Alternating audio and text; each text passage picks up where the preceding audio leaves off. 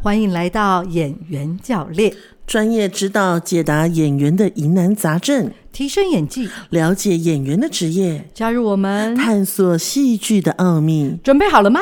开始吧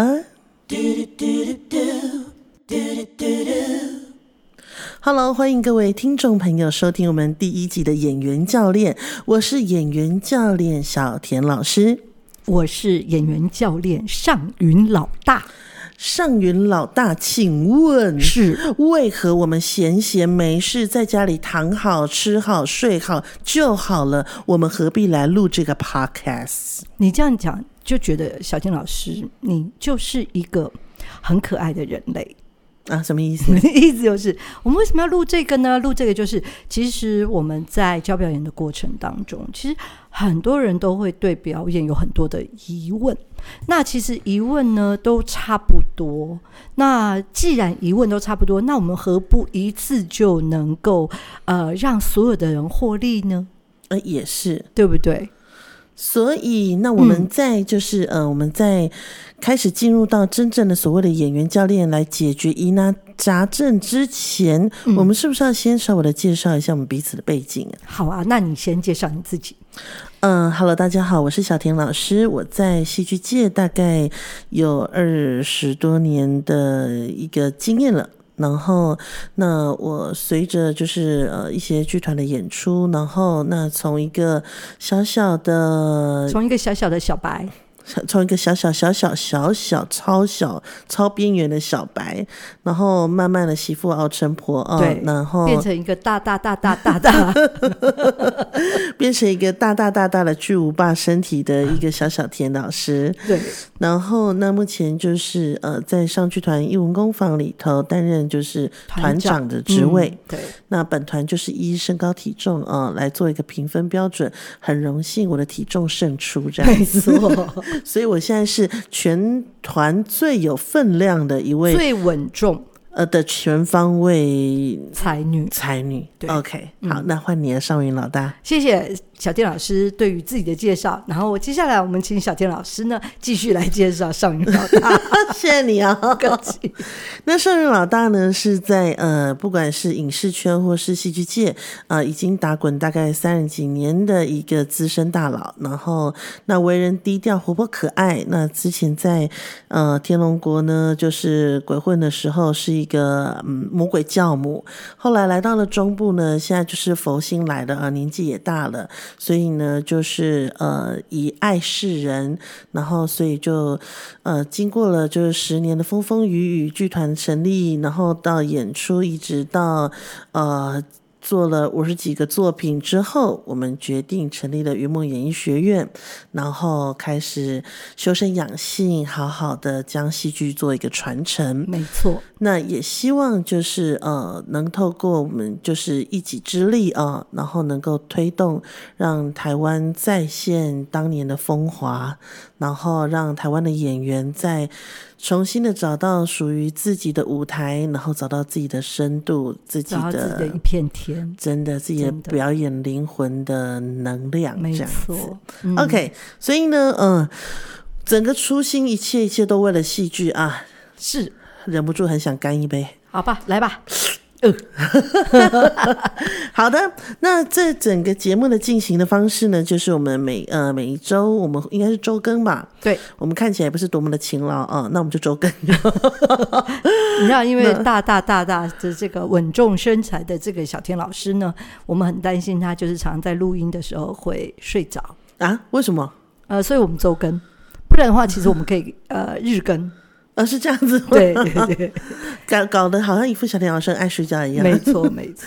好，那就是呃，我们每呃节目进行的方式呢，就是每一次我们会做一些就是问与答，然后那因为我们身边呃就是学生非常的多，然后不管是所谓的剧场练习生，然后或者是实习演员，然后以及呃目前的初阶、中阶的呃有在学院这边学习的学生，然后那甚至是。些资深的表演者、舞台剧的表演者。是，然后那可能在每个人都会有属于自己的瓶颈，以及自己有时候会不小心走不出的。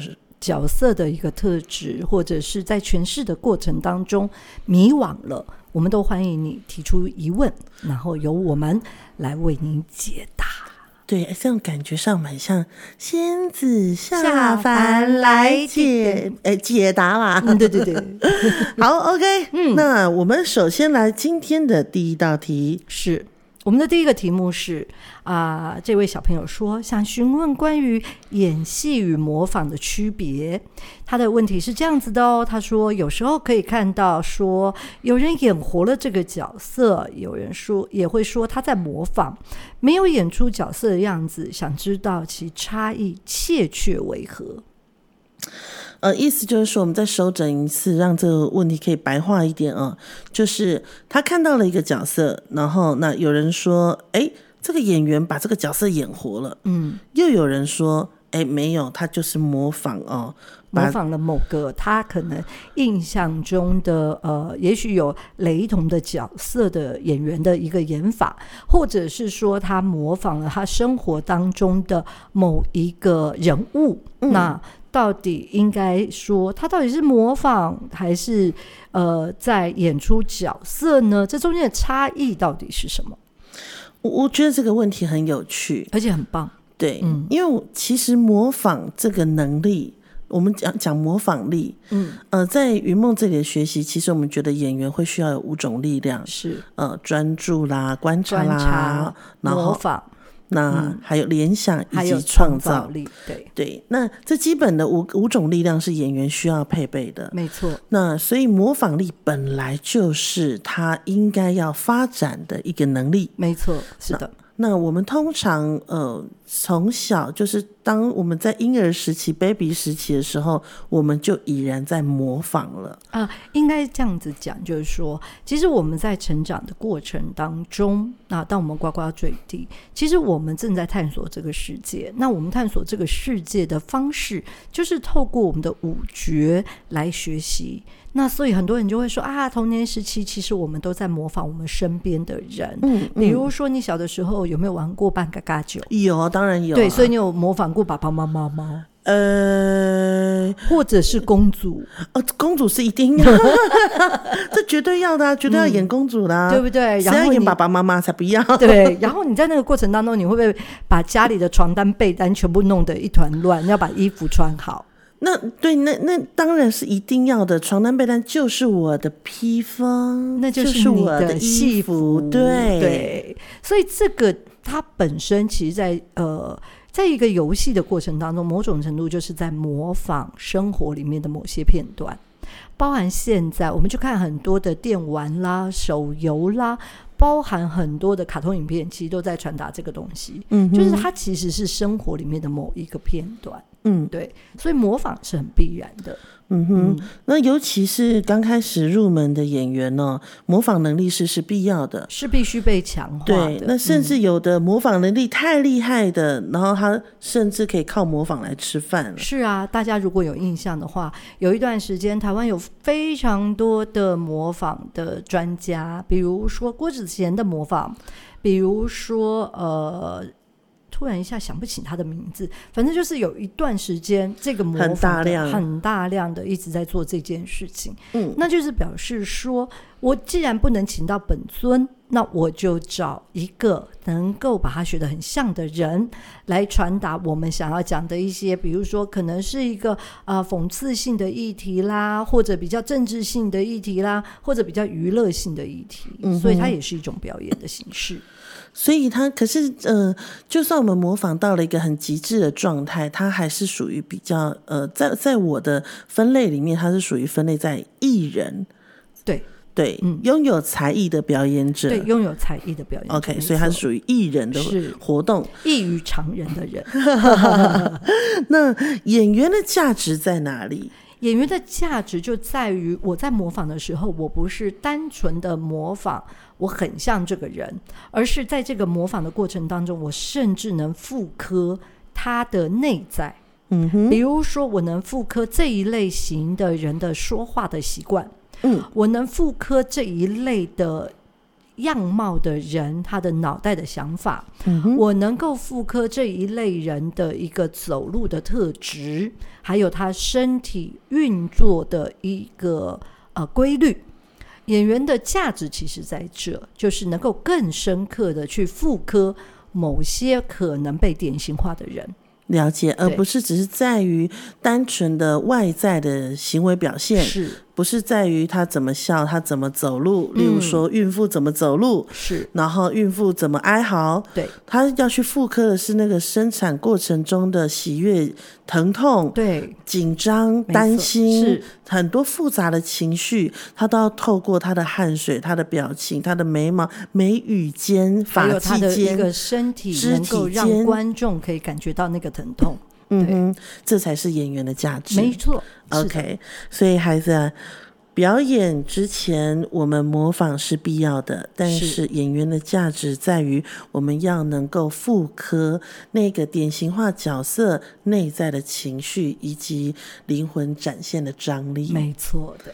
OK，来我们下一题，下一题是吗？好的，请问老师是要怎么在表演的时候迅速的摒除杂念？例如说，我上台会有得失心。好，这是一个非常大的问题。不要说刚新手演员要做这件事，其实所有的演员都在努力的做这件事。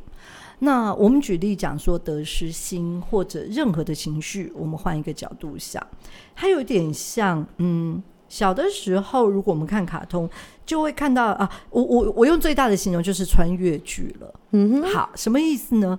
就是演员在自己的时空里面是他自己一个样貌，嗯，演员必须有自觉的知道，我到了另外一个舞台，我就穿越了另外一个时空。嗯，如果你没有办法理解，你真的已然在那个时空里，你就会跟这个时空格格不入。嗯，同意。理解我的意思了吗？所以在这个过程当中，你必须要忘了你在穿越，而你真的要进到那个时空，穿上那个角色，在那个时空里面去活出那个人物的一切。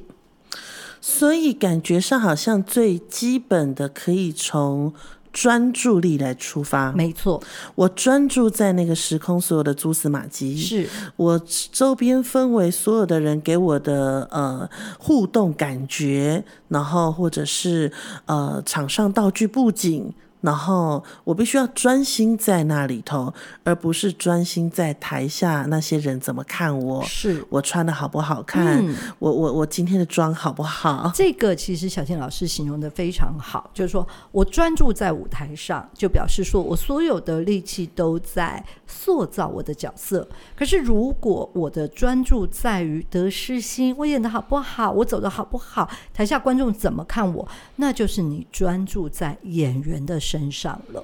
当你专注在演员的身上的时候，它就会产生一个非常大的问题，什么呢？就是你所有的一切都在还在演员，你还没有进入角色里。这就是很多人说，老师，我应该怎么摒除呢？应该这样讲，你必须要练的是在舞台上怎么专注在角色的时空里，所以他是没有办法，就是一触可及的。没有办法。对他没有捷径，他真的需要透过你不断的练习，就像就像呃赛跑选手一样，嗯你如何听到蹦的时候，你就可以立刻蹦起来。对，那而不是你听到蹦的时候你还傻在那 对，所以你要如何把它变成一个身体的反射能力，这真的是需要长久的练习。演员其实非常多的，不管工具或能力，都是要把它训练到变成是一个反射能力。反射能力是的很好的，是好的，所以这边先建议呃新手演员可以先用专注力，然后来摒除你的得失心。嗯，那我们如果假设要再进阶的话，欢迎来到云梦演艺学院啊。OK，我们下一题。是。好，多数人呢个性都比较模棱两可，要如何观察出这个人的特性作为角色资料库，还是只要记住个性鲜明的人就好？嗯哼，这真的是一个非常有趣的问题。太棒。对，因为呢，没有一个人物他是单一的，嗯都是复杂的。所以，当我们要观察一个人的时候呢，我们要观察这个人的特性，作为演员资料库，还是要记住个性鲜明的人就好呢？不建不建议只去寻找个性鲜明的人就好。为什么这样讲呢？因为个性鲜明的人的背后，只是他的个性上，他的目的性比较清楚，知道我要哪一个，所以他其实潜藏的东西你会看不到。可是，如果我们能够在观察的过程当中，我们不要去分类它，我们就是不停的吸收，不停的把这些东西装进我们的资料库，不急于分类，因为这个它牵扯到另外一个很重要的逻辑的概念。因为所有的分类都不在于你刚开始建立资料库的时候就可以分类。很多的分类都是你的 data 值够多的时候，你才有办法分类。所以建议初期都是，请你尽量观察就好了。尽量观察，尽量吸收。是，那当然，也许一刚开始的时候，是个性鲜明的人比较容易吸引你的注意。是，那你可以接受这份注意，但不要自己刻意去寻找。没错。那尚云老大这里的建议呢，就是你周边所有的一切都是演员的养分，你不要特别排除谁，或只挑选了谁。那在目前。出街的呃学习历程里面，请你就是接受就好了。是，你就像个漂亮的海绵，不断的吸收，不断的知道，然后等到你开始运用的时候，你才会经历不断的理解、拆解构、结构，然后拆装组合，才重新组合。那这里也要提醒所有的新手演员，千万不要觉得你的脑容量不够，你的脑容量绝对够。你必须练习的就是有一些东西，我可以用手写的记录下来做笔记。所以，为什么在云梦会鼓励大家写周记，就是要用这个方式来帮助你练习，把有一些可能你觉得很有趣的新发现，把它记录下来。但这个笔记不要你背，是告诉你说，等到有一天你可能遗忘了。你可以回来翻翻看，其实你已然在多久以前你已经学会了，所以千万不要认为说我什么东西都要用笔记记，不要不要不要，要用脑袋记，要用身体记，要用任何你的身体本能的能力去记住所有的一切，而不要只用手用写在本子上的方式记忆。书写只是为了让你沉淀，是让你消化。让你未来的时候可以翻阅，是，而不是让你记，好像记点，硬背，硬背，嗯嗯，绝对不是为了要背多分，对，你要用身体去记忆它。没错，OK，嗯，那下一题，这一题真的也有点玄妙哦。哎，这个我真的就是 不知道该怎么。这个等一下我们就来听听看小田老师怎么回答的哈。在正式演出时，如果轮到你上台，这时突然肚子非常不舒服到快忍不住的情况下，是不是只能硬着头皮上去呢？其实这说真的，那演戏的时候最讨厌真的就是闹肚子，真的。所以其实这也非常鼓励演员们，你们在上台之前的一个小时，请尽量吃清淡一点，然后不要汤汤水水，不要急着上厕所的。这种时候就是建议，就是如果你自己知道你有哪些过敏性比较容易会造成你身体不适的食物，你就避开来，不要吃。那如果说假设你真的也没那么饿，那你就吃一点点就好了。对，不要让你在台上血糖太低昏倒。嗯，对，因为你吃过多，它反而血都流往你的胃，嗯，你反而你该有的展现又展现不出来。这就是为什么我们下午时段会两点半开演的原因在这，就让我们可以消化一下，对，然后再进来。没错。那呃，这里有两个例子啊，就是我们曾经呢，就在演出的时候呢，有一次就是你知道，在舞台上其实是非常危险的。那尤其是当 Cube 在就是呃道具不仅在做换场移动的时候，那有一次演出的时候，那时候正好暗场，那我们就听到一声棒棒，非常大声，心想糟了，完蛋了。